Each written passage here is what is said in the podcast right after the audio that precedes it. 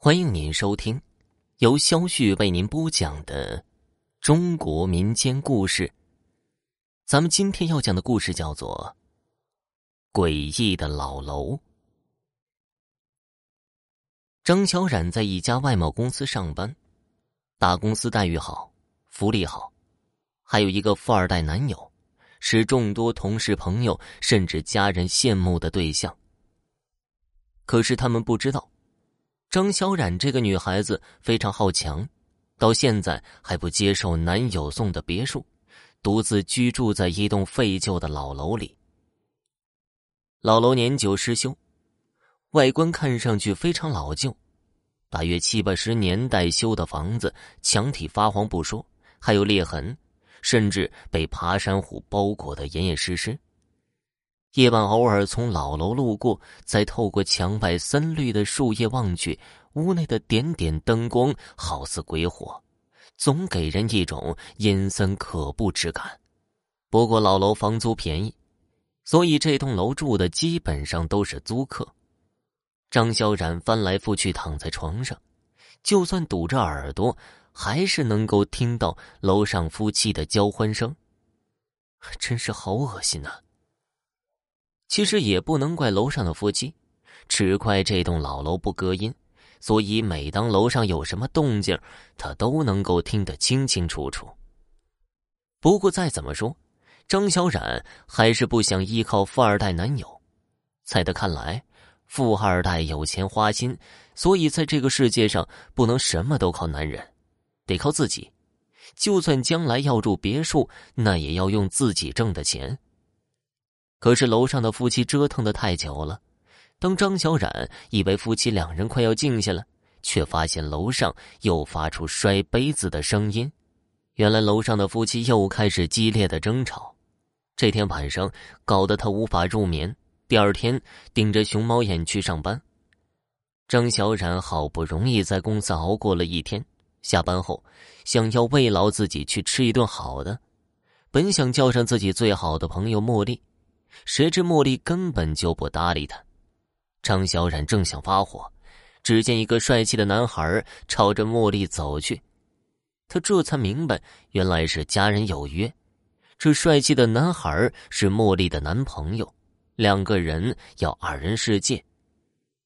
算了，我还是找小峰吧。有一段时间没见小峰了，张小冉心里还有些挂念他。他跟小峰交往的时候，并不知道他是富二代，交往后才知道。不过他觉得小峰跟一般的富二代不一样。不过他还是不想花小峰的钱，因为他骨子里一直好强。小峰在他老爸的地产公司上班，张小冉决定亲自去一趟地产公司，给他一个惊喜。算来两个人有一段时间没有见面了。当张小冉兴奋的来到小峰公司门外，却看到这样的一幕：小峰右手边挽着一位漂亮的时髦女郎，他和小峰亲热的聊天，看来两个人关系匪浅。这一刻，张小冉泪流满面，而小峰完全无视他，和美女有说有笑从他身边经过。看来男人没一个好东西，富二代果然靠不住。好强的张小冉擦干了眼泪，狠狠的瞪了小峰的背影，决定不再留恋他。可是回家后，他还是躺在床上抱着被子呜大哭一场。他还是忘不掉小峰。接连几天，张小冉都为情所困，每天躺在床上伤心哭泣。不过值得一提的，楼上的夫妻最近安静的很，没有吵闹到他。而且第二天。他竟然听到楼上有搬东西的声音，这才知道这对夫妻竟然搬家了。他还走出楼道看了看，这还是他第一次看到这对夫妻。这是一对二十岁左右的年轻夫妻，难怪每天晚上精力那么好。不过奇怪的是啊，这对夫妻神情紧张，嘴里窃窃私语。出于礼貌，小冉还是主动跟这对夫妻打招呼。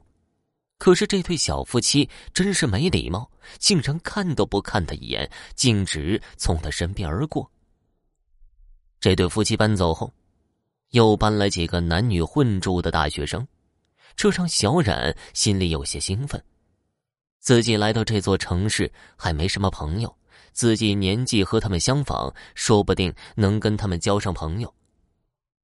几个大学生住过来的时候，小冉主动敲门，可是每次他们开门后看了看四周，嘴里嘀咕道：“嗯，明明听到有人敲门。”怎么没人呢？真是见鬼了！你好，没看见我吗？我在这里，我叫张小冉，住你们楼下的。张小冉主动介绍自己，可这几个大学生脸色惊恐，啪嗒的一声，迅速的关上了门。这一刻，张小冉面色如死灰，他想起这段时间发生的种种，这段时间。虽然他天天去公司上班，可是他没和任何一个人说过话。曾经他还找茉莉吃饭，茉莉完全没有听见。还有他的前男友小峰，好像也看不见他。还有刚才的大学生，这是怎么回事？难道我已经死了？张小冉摇了摇头，他觉得不太可能。他每天下班回来的时候，都会和楼下守门的大爷打招呼。时常还会和大爷聊上几句，偶尔大爷还会主动招呼他。想到这里，他脸色惨白，朝着楼下走去，想要找大爷问问清楚。正在此时，楼下站着几个老太太，纷纷开始议论：“这老楼闹鬼呀，现在都租不出去了，真是闹心呐！”对呀。之前那对小夫妻说是每天晚上都会听到楼下有女人哭泣的声音，可是楼下好久都没住人了。还有守门的大爷也神神叨叨的，总是对着空气说话。刚搬来的大学生刚打电话给我，说是有鬼敲门，不租我的房子了。听到种种事情，张小冉这才明白，原来自己已经死了，而楼下的大爷有阴阳眼，所以会看到他。而大爷和他聊天的时候，又恰好被别人看到，这才闹出一出出闹鬼的传闻。原来我自己就是鬼，我到底是怎么死的？小冉痛苦的抱着脑袋，想要记起发生的一切，终于被他想起来了。原来之前小冉被公司裁员，又无情被男友抛弃，由于小冉受不了重重打击，在房里上吊自杀了。原来我已经死了。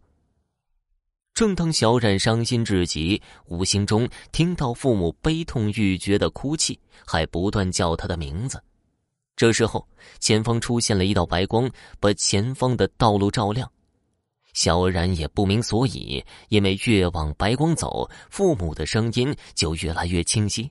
小冉也不知道走了多远，突然前方有一个悬崖。